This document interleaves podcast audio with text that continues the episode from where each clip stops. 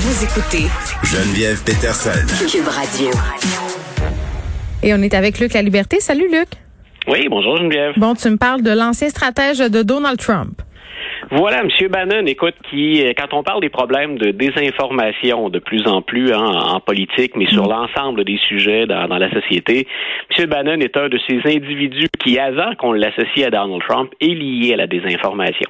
Donc, il est carrément le, parrain ou le créateur de certains sites de désinformation avoués.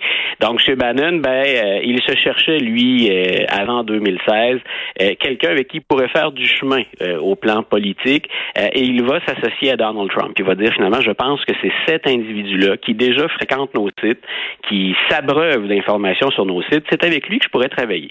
Alors, M. Bannon va entrer à la Maison-Blanche comme stratège euh, et on, il va ensuite, comme c'est le, le, cas de la plupart des gens qui se collent de trop près à Donald Trump, il va ensuite être mis temporairement sur une voie de garage, c'est-à-dire qu'on va l'écarter de la Maison-Blanche, il va perdre son poste et revenir dans l'actualité plus récente euh, parce qu'on l'a associé, Steve Bannon, à une problématique de fraude. On l'avait condamné avant la fin de la présidence Trump. Donc, on l'avait condamné pour fraude. Il avait détourné des, des fonds récupérés pour encourager Donald Trump. Il avait détourné ces fonds-là sans dire aux donateurs qu'il allait utiliser l'argent pour financer une partie de la construction du fameux mur à la frontière avec le Mexique. Donc, il s'était retrouvé condamné à la prison. Euh, Donald Trump, dans les derniers moments de sa présidence, utilise un pouvoir qui est bien légitime, celui du président, d'accorder un pardon présidentiel. Euh, Steve Bannon lui doit donc sa, remise en liberté, puis il fait bien sûr qu'il n'a pas à séjourner derrière les barreaux. Mais voilà que M. Bannon, ben, il se rappelle à notre bon souvenir encore, parce qu'on le sait, il y a une commission à la Chambre des représentants aux États-Unis qui enquête sur les événements du 6 janvier. Cette fameuse attaque qu'il y a eu sur le Capitole, hein, qui a été euh, violente, qui a entraîné la mort euh, d'un nombre quand même considérable d'individus, si on considère qu'on s'en prenait en plus au fondement de la démocratie américaine, ou à tout le moins, en tout cas, à l'endroit où les législateurs euh, ben, préparent les fameux projets de loi. Euh, on a demandé dans cette commission-là à faire témoigner Steve Bannon. On a dit comme stratège, hein, il y a quatre proches de Donald Trump que les membres de la commission aimeraient bien entendre. Alors mm-hmm. on a dit, parmi les quatre qu'on souhaite entendre, il y a Steve Bannon. Euh, M. Trump est revenu dans l'actualité avec ça en disant les quatre conseillers qui, à qui on demande de témoigner dans ce dossier-là, moi, comme ancien président, je leur ordonne de ne pas se soumettre à la citation à comparaître. OK, mais attends, attends, attends. Excuse-moi, Luc. Est-ce qu'il euh, y a autorité en la matière? Euh, un ex-président peut pas retonner des affaires en qualité d'ex-président? Ça confère aucun pouvoir d'être ex-président? Ben justement, c'est là où pour moi ça devient intéressant. Il y a tout le cirque Trump, je l'ai déjà dit, euh, il y a beaucoup de poudre aux yeux là-dedans, beaucoup de mensonges et de désinformation, mais derrière ça, il y a quels sont les pouvoirs réels d'un président. Ben c'est ça. voilà. Et M. Trump et ses avocats ont toujours joué sur le fait qu'il euh, y a un flou autour de l'étendue des pouvoirs du président américain, euh, puis de la possibilité de poursuivre en justice un président américain pour des gestes commis dans l'exercice de ses fonctions. Le message que Donald Trump a envoyé à Steve Bannon et aux trois autres que le Congrès demande à rencontrer, la commission de la Chambre des représentants, il leur a dit n'y allez pas. Moi, je vais traîner ceux qu'ils veulent devant les tribunaux pour dire un, vous n'aurez pas la documentation si euh, des, des, documents de mon administration si j'autorise pas qu'on vous remette ces documents-là, et deux, vous n'avez pas le droit de faire témoigner des gens qui m'obéissaient, qui étaient sous mon, mon pouvoir ou sous ma direction. Et il y a un flou autour de ça. Moi, je pense qu'on a le droit de demander à un président de le faire, puis il y a déjà des, des précédents, mais je répète, il reste un flou. Alors, on va se retrouver devant les tribunaux, fort probablement, autour de cette question-là. Maintenant, il faut que tout ça bouge assez vite. On est en 2021, on approche déjà, mine de rien, de la fin 2021. Il y a des élections en 2022 aux États-Unis. Donc, comme on sait que ces procédures-là traînent, euh, ça se peut que ce soit plus une majorité démocrate à la Chambre des représentants, que les républicains reprennent le contrôle de la Chambre. Que vont-ils faire avec cette fameuse commission? Eux, ils ont l'air de nier ou de balayer sous le tapis l'importance que ça a eu le 6 janvier dans l'histoire des États-Unis. Donc, les démocrates, le président Biden, s'ils ont à bouger, doivent bouger très, très rapidement parce qu'on a tout lieu de croire que les républicains vont balayer ça sous le tapis.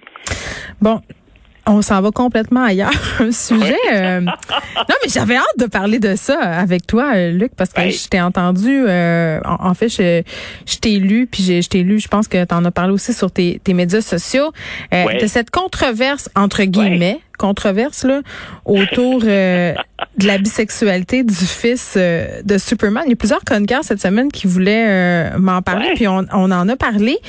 tout le monde n'est pas nécessairement à la même enseigne là, concernant cette histoire-là. Écoute, j'imagine que ça, ça, ça, dépend bien sûr parfois de nos orientations ou du point de vue déjà euh, en, partant qu'on peut avoir. Moi, je le mhm. regarde, je posais un regard là-dessus comme historien. Et je me souviens, je me suis amusé parce que j'aime bien lire Mathieu Bock-Côté. Ça arrive à l'occasion qu'on n'est pas dans la même équipe sur certains sujets et ça me convient parfaitement. Je sais qu'il va bien défendre son point de vue. Mathieu, lui, a pris ou a interprété le, le, le, le caractère, la bisexualité du fils de Superman mhm. comme, euh, appelons ça, une autre attaque contre l'homme blanc hétéro qu'on critique, semble-t-il, de plus en plus. C'est un étonnant euh, point de vue euh, venant de Mathieu Bocoté. ben c'est ça, écoute. Et moi, je me reconnaissais pas là-dedans. Et, et, le prof a même pris un peu le dessus dans mes réflexions en me disant d'abord, un, euh, Superman, là, ça a toujours été le champion de la diversité. C'est ce que j'ai mis dans mon article. Donc, il, a encouragé le respect des, des, des, différences, que ce soit des origines, etc. Donc, c'est un immigrant lui-même, rappelons-le. si on prend mm-hmm. ça un peu au sérieux, c'est un immigrant, Superman. Donc, je me disais, c'est le champion historique de la diversité. Mm. Que le fils de Superman reconnaisse être bisexuel je me disais, ben, il s'est adapté le personnage au fur et à mesure qu'on a avancé dans le temps. Mais, ben, il est de son époque. Voilà, il l'a toujours été de son époque et mm. il le demeure. Euh, comme prof, moi, ce que je voyais comme message aussi, c'est moi, j'ai remarqué une tendance en enseignement au sein de mes étudiants. Euh, dans les 20-25 dernières années, j'ai remarqué que ceux qui ont une orientation sexuelle différente l'affichent de plus en plus, ou en tout cas vivent beaucoup mieux avec que c'était le cas auparavant. Et j'ai associé ça à la représentation qu'on fait des différentes orientations sexuelles. Dans la, ça peut être dans des romans, ça peut être à la télé, dans des mm. séries télévisées. Je me on s'habitue à voir des homosexuels, on s'est habitué à voir des trans, on s'est habitué à voir des bisexuels. Euh, j'ai pas considéré que c'était une attaque contre ma personne ou j'ai pas senti qu'on me mettait moi homme blanc hétéro de côté. Hmm. Oui, mais euh, excuse-moi, je, t'interromps pour te ben dire la chose suivante, c'est de dire il y a une différence parce que on, est on est en train parfois de se dire oh mon dieu ça y est c'est l'hégémonie woke il faut s'adapter. Je pense qu'il faut faire une distinction entre par exemple si demain matin on se réveille et on fait ok euh, tout à coup le Superman euh, c'est plus Superman euh, c'est un homme noir gay tu sais peu importe où qu'on prend je sais pas moi Batman. Bon Batman déjà gay je pense avec Robin c'est pas un bon exemple mais mais tu sais ben, Robin est bisexuel oui ben, ben c'est ça mais mais tu sais c'est pas comme si on s'attaque à une icône puis qu'on se dit bon faut l'adapter au goût du jour puis complètement changer les affaires. C'est un nouveau personnage. c'est ça que je parlais avec Vincent Dessoureau ici à, à ce micro. C'est une nouvelle affaire, tu sais. Oui, puis il y a autre chose aussi, c'est qu'assurer une meilleure représentation de l'ensemble mm. des réalités d'une société, pour moi, c'est pas woke. C'est tout à fait légitime que des représentants des minorités disent, ben écoutez, si, si la télé ou le cinéma, ce n'est que blanc et hétéro, mm. euh, en quoi vous faites une représentation juste? Donc, qu'on fasse plus de place pour moi, ça contribue même, en tout cas, j'ai remarqué chez mes étudiants, à l'acceptation. Et il y a un monde de différence, par exemple, je prends ce cas-là en particulier, entre le jeune gay à qui j'ai enseigné il y a 25 ans, puis ceux que j'ai devant moi en 2021.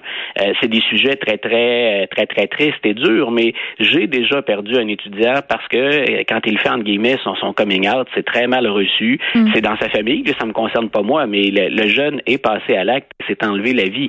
Euh, aujourd'hui, quand je vois deux compagnons, les, les, les, deux les deux chums s'embrasser euh, avant de rentrer dans l'école, puis pour tous les autres. Tu te sens pas menacé dans, dans ton hétérosexualité d'homme blanc, euh, lui? Absolument pas. Puis il semble que ma blonde n'ait pas vu de problème non plus. Je voulais m'en assurer. Non, voilà. Donc, et, et, on en met beaucoup hein, sur les, les, les, épaules des woke. Toutes les revendications pour les minorités ne sont pas woke. Moi, je défends comme historien, par exemple, le droit d'enseigner ce que je veux. Et dans certains, bien sûr, on prend toujours des précautions, mais d'utiliser des termes euh, que certains tentent de proscrire aujourd'hui. Moi, je veux utiliser ces termes-là pour parler de réalité. tu fais du contexte, là. Tu fais des, je, dirais pas les deux mots on ne cache pas le passé, ah mais on peut s'adapter au présent aussi. Mais c'est là où je trouve que parfois les woke ont un peu le dos large. Il y a des abus de ce côté-là, puis j'aime pas ça, mais en même temps, tout ce qui est revendication est pas woke. C'est ma limite à moi. Ouais, puis j'ai envie de te dire aussi, là, pour avoir parlé de cette question-là, la liberté académique avec plusieurs profs, là, euh, les profs qui ont été en soit plus réfléchis sur la question me disent euh, vraiment tous la même affaire, puis tu viens un peu de, dire la même chose, c'est de dire, tu sais, on s'empêche pas d'enseigner nos affaires. Moi, j'enseigne les mêmes livres qu'avant et tout ça, c'est juste que la façon de le faire atmosphère est peut-être différente. sais, on s'adapte, on écoute les étudiants. Pas les écouter, ça veut pas dire obtempérer. Là. L'enseignement, c'est un dialogue. là. C'est pas juste... Pour te donner, pour te donner une, réalité, un petit exemple rapide et concret, j'enseigne l'histoire de l'islam partiellement, les débuts de l'islam dans mm. un cours. J'ai une grande diversité d'étudiants devant moi, dont une jeune musulmane qui porte le voile. Euh, je peux pas enseigner ça comme s'il n'y avait que des blancs nés à Québec, là, euh, du lac Saint-Jean, des Tremblés. Mais t'as mis ça à contribution dans ton cours? Tout à fait. Et, et, je lui ai tendu la perche au plan personnel individuellement en disant si tu te sens à l'aise d'intervenir, tu le fais. Et sincèrement, c'était un de mes plus beaux moments en enseignement au plan pédagogique parce que la discussion était très ouverte avec l'ensemble du groupe. Mais c'est le fun. Si j'ai 25 à 30 de mes étudiants qui sont des immigrants, qui sont de confessions religieuses différentes, mm. et qu'on est capable d'en parler ouvertement en classe, moi je pense qu'un prof fait dans ce temps-là ce qui est payé pour faire. Oui, puis je pense que la clé dans, dans tout ce qu'on vient de se dire là, c'est un mot, c'est le, le, dialogue. On est beaucoup dans la confrontation, on est beaucoup campé dans des positions idéologiques. Puis tout le monde là, puis on en a parlé sur, souvent là, les réseaux sociaux, c'est une chambre d'écho. À un moment donné, tu deviens plus habitué d'être confronté à des points de vue qui sont différents. Euh, des tiens, bon, on tire un peu la pipe de Mathieu Bock côté là. Euh, ceci dit, ne pas être d'accord, euh, c'est très très simple. Quand tout le monde est d'accord, c'est un peu plat. Puis on, on s'en va nulle part. Luc, la liberté, merci beaucoup. Bon week-end à toi. Bon week-end à toi aussi. Bye.